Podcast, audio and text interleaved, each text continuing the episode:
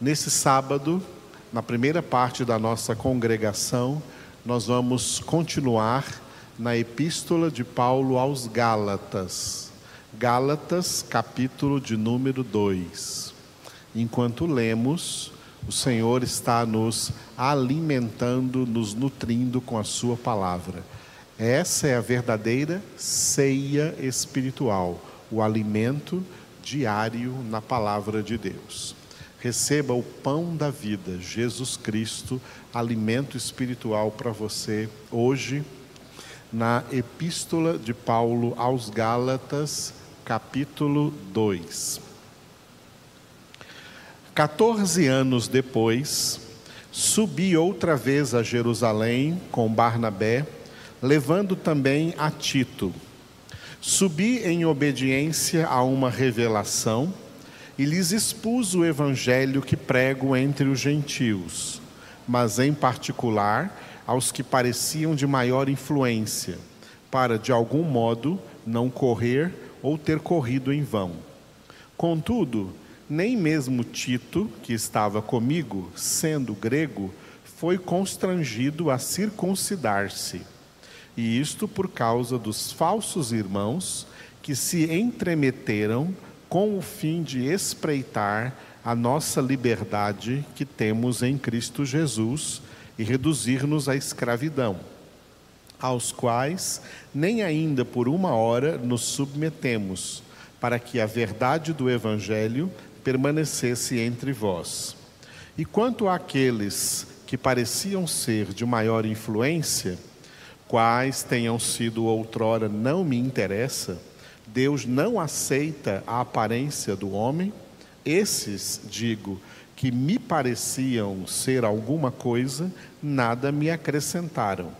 Antes, pelo contrário, quando viram que o evangelho da incircuncisão me fora confiado, como a Pedro o da circuncisão, pois aquele que operou eficazmente em Pedro para o apostolado da circuncisão, também operou eficazmente em mim para com os gentios. E quando conheceram a graça que me foi dada, Tiago, Cefas e João, que eram reputados colunas, me estenderam a mim e a Barnabé a destra de comunhão, a fim de que nós fôssemos para os gentios e eles para a circuncisão recomendando-nos somente que nos lembrássemos dos pobres, o que também me esforcei por fazer. Quando, porém, Cefas veio a Antioquia, resisti-lhe face a face, porque se tornara repreensível. Com efeito, antes de chegarem alguns da parte de Tiago, comia com os gentios. Quando, porém, chegaram, afastou-se e por fim veio a apartar-se, temendo os da circuncisão. E também os demais judeus dissimularam com ele, a ponto de o próprio Barnabé ter se deixado levar pela dissimulação deles. Quando, porém, vi que não procediam corretamente segundo a verdade do Evangelho, disse a Cefas, na presença de todos: Se, sendo tu judeu, vives como gentil e não como judeu? Por que obrigas os judeus a viverem como desculpe, por que obrigas os gentios a viverem como judeus? Nós, judeus por natureza e não pecadores dentre os gentios, sabendo contudo que o homem não é justificado por obras da lei, e sim mediante a fé em Cristo Jesus. Também temos crido em Cristo Jesus para que fôssemos justificados pela fé em Cristo e não por obras da lei, pois por obras da lei ninguém será justificado. Mas se procurando ser justificados em Cristo, fomos nós também achados pecadores, dar-se-á o caso de ser Cristo ministro do pecado? Certo que não. Porque se torno a edificar aquilo que destruí, a mim mesmo me constituo transgressor, porque eu, mediante a própria lei, morri para a lei, a fim de viver para Deus. Estou crucificado com Cristo. Logo, já não sou eu quem vive, mas Cristo vive em mim. E esse viver que agora tenho na carne, vivo pela fé no Filho de Deus, que me amou e a si mesmo se entregou por mim. Não anulo a graça de Deus, pois se a justiça é mediante a lei, segue-se que morreu Cristo em vão. Louvado seja o Senhor por essas palavras que o apóstolo Paulo, sob inspiração do Espírito de Deus, escreveu nessa carta aos Gálatas. Eu gostaria de destacar aqui uma palavra-chave que o apóstolo Paulo gosta muito de usar nessa carta aos Gálatas, que é a palavra acerca da autocrucificação. Nas nossas Bíblias, também na que você deve ter visto aí na sua telinha, a frase final do versículo 19: Estou crucificado com Cristo. Existem algumas traduções que colocaram esta frase já como primeira frase do versículo 20, fazendo parte do versículo 20. Não importa, a frase está aí dentro desse contexto que é importante. Paulo diz: Eu estou crucificado com Cristo. Ele também vai falar acerca da crucificação de todos que são verdadeiramente convertidos. Nós vamos ler isso lá no capítulo 5, versículo 24. E os que são de Cristo Jesus crucificaram a carne com as suas paixões e concupiscências. Os que são, note nesse versículo 24, os dois verbos, um no presente e um no passado. No presente, o verbo ser os que são, os que são de Cristo Jesus. Eu sou, tu és, ele é, nós somos, vós sois, eles são. Os que são no presente de Cristo Jesus. Por que, que no presente eles são de Cristo Jesus? Porque lá no passado eles crucificaram a carne. O verbo crucificar aqui veio no passado eu crucifiquei, tu crucificaste, ele crucificou, nós crucificamos, vós crucificastes, eles crucificaram no passado. Quem é de Jesus hoje? Quem lá no passado, aonde que é? Qual é a data desse passado? A data desse passado é a data da conversão. Até a conversão, nós fazíamos a vontade da carne a partir da conversão, nós crucificamos a carne para pertencer a Cristo Jesus. Quando nós achávamos que pertencíamos a nós mesmos, nós deixávamos a carne livre. Mas uma vez que nós entendemos que agora somos propriedade de Cristo Jesus, crucificamos a carne com suas paixões e concupiscências. E por isso, então, o Gálatas 5:24 diz que os que são de Cristo Jesus crucificaram a carne com suas paixões e concupiscências. Cuidado, porque tem muita gente por aí dizendo que é de Cristo, dizendo que é cristão, dizendo que é crente em Cristo, dizendo que é evangélico, mas vivem na carne, continuam fazendo as vontades da carne, não crucificaram a carne, não são de Cristo. Os que são de Cristo crucificaram a carne. E por isso que Paulo escreveu em 2 Timóteo, capítulo 2, versículo 19, que o firme fundamento de Deus permanece tendo este selo, dois pontos. O Senhor conhece os que lhe pertencem. Quem verdadeiramente pertence ao Senhor? Os que crucificaram a carne. Os que são de Cristo Jesus crucificaram a carne com suas paixões e concupiscências.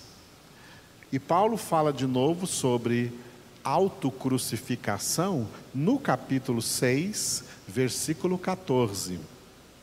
Mas longe esteja de mim gloriar-me, senão na cruz de nosso Senhor Jesus Cristo, pela qual o mundo está crucificado para mim e eu para o mundo. Aqui nesse versículo 14 do capítulo 6 de Gálatas, Paulo fala da autocrucificação como uma separação espiritual do mundo. Pela cruz de Cristo, nós estamos separados do mundo. Nós que crucificamos a carne, estamos separados do mundo para nunca mais vivermos do mesmo jeito que as pessoas não convertidas no mundo vivem, fazendo a vontade da carne, seguindo as suas más inclinações, seguindo as suas concupiscências e achando que são livres para isso. Nós não.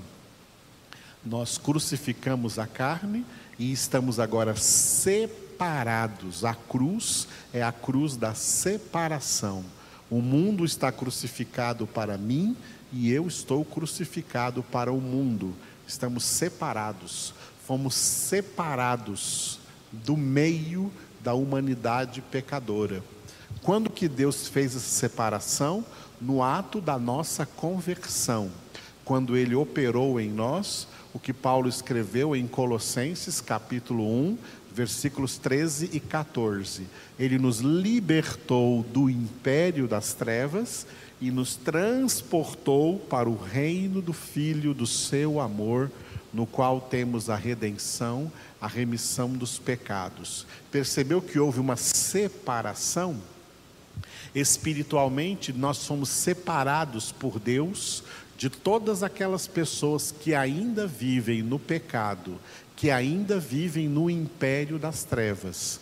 E nós agora estamos no reino do Filho, somos cidadãos do reino de Deus. Participamos agora do reino do Filho, que é reino de santidade, reino de santificação, reino no qual a nossa autocrucificação faz parte da obra da nossa santificação, sem a qual ninguém verá o Senhor. Esses três versículos são chaves, tá? Dentro aqui dessa epístola do apóstolo Paulo aos Gálatas. Memorize bem, tá? O Gálatas 2:19, a última frase, onde Paulo diz: "Eu estou crucificado com Cristo" o 5:24, onde ele diz que os que são de Cristo Jesus crucificaram a carne com as suas paixões e concupiscências. E o Gálatas 6:14, mas longe esteja de mim gloriar-me, senão na cruz de nosso Senhor Jesus Cristo, pela qual o mundo está crucificado para mim e eu para o mundo. Essa é a doutrina bíblica da autocrucificação. Doutrina que foi pregada pelo próprio Jesus em Mateus capítulo 16, versículo 24, aonde Jesus declarou o seguinte: Se alguém quer me seguir, negue-se a si mesmo, tome a sua cruz e siga-me. Negue-se a si mesmo, autonegação, negação do próprio eu, negação do próprio ego. Negue seus próprios pensamentos, negue seus próprios planos, negue seus próprios desejos, negue suas próprias vontades, negue os seus próprios sonhos. Tem muita gente aí tá, encantada no mundo do encantamento, onde elas têm muitos sonhos. Jesus falou assim: se alguém quer me seguir, pode negar isso tudo. Isso tudo faz parte da autonegação, autorrenúncia, negar a si mesmo.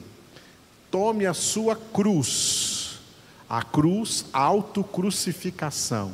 Essa cruz aí já foi tão mal interpretada, e a correta interpretação dessa cruz é isso: autocrucificação, a crucificação espiritual da nossa alma, a crucificação espiritual do nosso ego.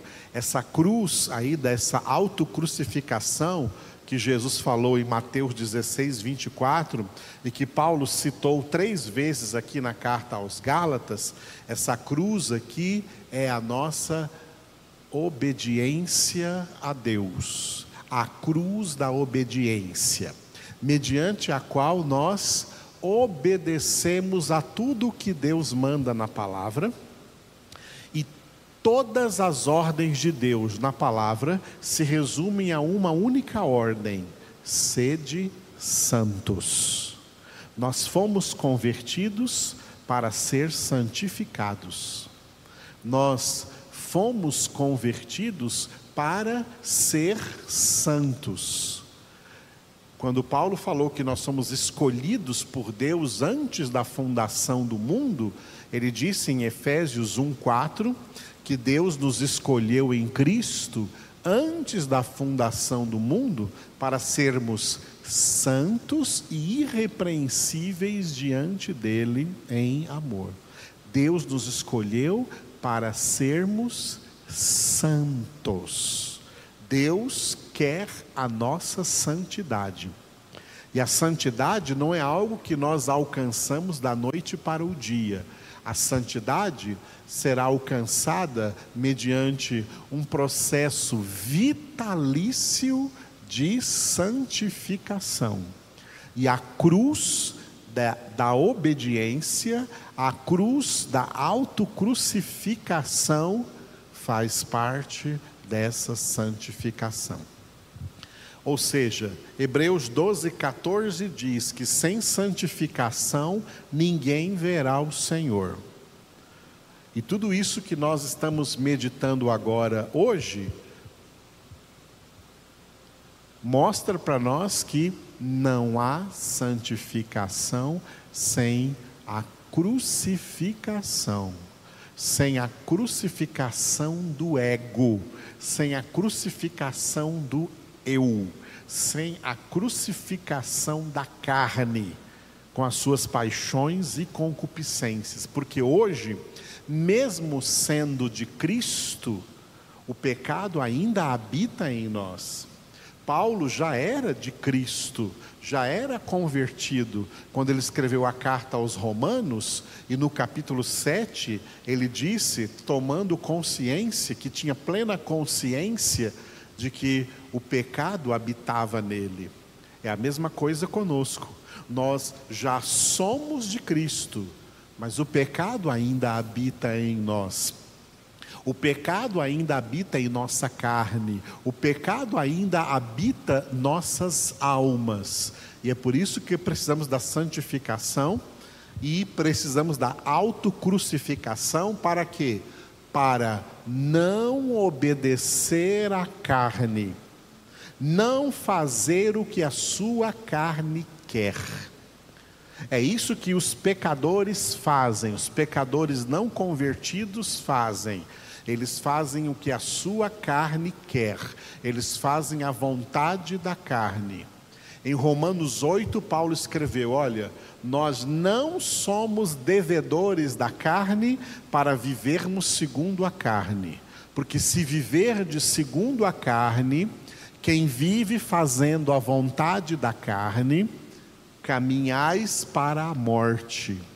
Mas se pelo Espírito mortificardes as obras da carne, certamente vivereis.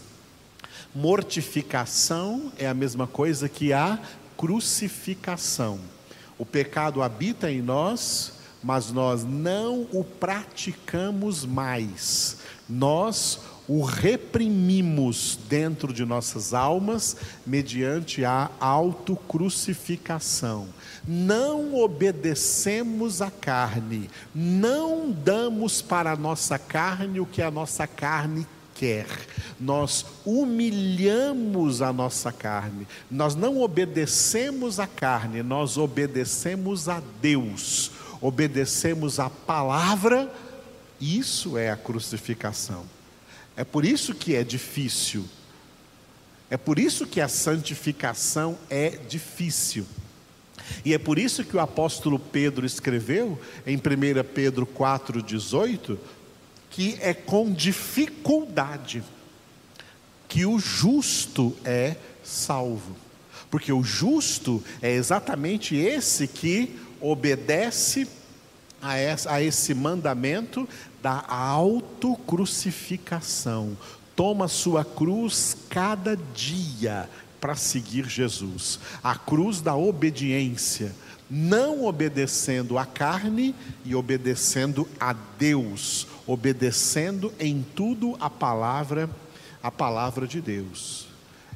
Por isso que se chama cruz, por isso que se chama autocrucificação, porque não é fácil, a cruz não é cruci, não é fácil. A cruz é um tremendo sacrifício.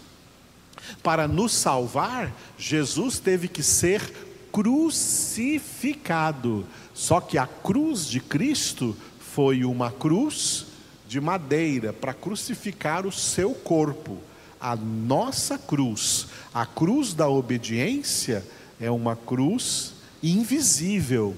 Não é uma cruz de madeira, não é o nosso corpo que é crucificado, é a nossa alma que é crucificada, e na crucificação da nossa alma nós obrigamos, é exatamente isso, obrigamos a nossa alma a obedecer a palavra de Deus. Ah, mas eu sou obrigado a obedecer? É. Se você quer ir para o céu, você é obrigado a obedecer.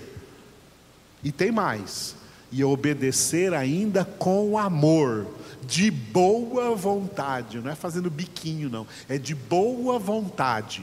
Jesus enfrentou a cruz para nos salvar sem murmuração, sem reclamação. Diz Isaías 53 que ele foi levado como ovelha muda perante os seus tosquiadores. Nós também temos que levar a nossa cruz, autocrucificação sem murmurar.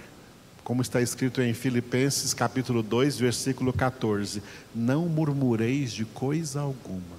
Pelo contrário, como diz em 1 Tessalonicenses 5, dando graças a Deus por tudo. Sem santificação, ninguém verá o Senhor. Sem autocrucificação, não tem santificação. Quem está por aí fazendo a vontade da sua carne, saiba disso, não está indo para o céu, está indo para o inferno. Para o céu vão aqueles que dizem como Paulo, que podem dizer como Paulo disse aqui nos Gálatas, Gálatas 2,19 que nós lemos hoje: Eu estou crucificado com Cristo. Quando Paulo diz, Eu estou crucificado com Cristo, ele está dizendo, eu não faço mais a minha vontade. Mesmo que a minha carne queira, eu não obedeço à minha carne, porque agora eu obedeço a outro, que é o dono da minha vida e que manda na minha vida. Eu obedeço ao Senhor, eu obedeço Jesus, eu obedeço a palavra. Isso é a cruz do Evangelho. Essa é, que nós vamos cantar daqui a pouco, essa é a mensagem da cruz. Não há salvação sem ela. Quem anda por aí fazendo tudo o que quer, o que der na sua telha, o que der na sua cabeça, o que der nos seus desejos, pensando que está sendo muito livre e feliz, está enganado por Satanás e está indo para a condenação, está seguindo o curso do mundo. Quem vai para o céu são aqueles que renunciam a tudo isso, negam a tudo isso, negam a si mesmos, negam a todos os desejos da sua carne para fazer a vontade de Deus. E a vontade de Deus é esta: a nossa santificação. Leia em 1 Tessalonicenses, capítulo 4, versículo 3. Esta é a vontade de Deus. Dois pontos. A vossa santificação. O Pai Nosso se tornou uma oração tão famosa, mas as pessoas não percebem o que, que estão orando ali. Elas estão orando ao Pai assim, ó, Pai, seja feita a tua vontade. Qual é a vontade do Pai? 1 Tessalonicenses 4:3. Esta é a vontade de Deus, a vossa santificação. A vossa santificação. Quem não se santifica e fica por aí repetindo o Pai Nosso, só de boca para fora, não adianta nada. A vontade de Deus é a nossa santificação. Santifiquemos-nos. E não há santificação sem autocrucificação. Os que são de Cristo Jesus crucificaram a carne com suas paixões e concupiscências, e que eu e cada um de vocês possamos cada um dizer, como Paulo disse em Gálatas 2:19, eu estou crucificado com Cristo. Senhor nosso Deus, te louvamos por essa palavra que nós recebemos hoje aqui, a partir desta epístola do apóstolo Paulo aos Gálatas, acerca da nossa autocrucificação, da necessária autocrucificação para a santificação. Sem santificação ninguém te verá no céu. E sem autocrucificação não existe santificação. Conduza-nos, ó Pai, em nome de Jesus, a crucificar o nosso ego, a crucificar o nosso eu, a crucificar a nossa alma, a nossa carne, todos os dias, para viver em obediência ao Senhor para não obedecermos a nenhum dos desejos e inclinações da carne, mas para obedecer exclusivamente ao Senhor e à tua palavra. Para que possamos, ó Pai, um dia estar na glória, louvando ao teu nome para sempre, louvando Jesus para sempre, louvando o Espírito Santo para sempre. Te adoramos, ó Deus, e te glorificamos. Amém.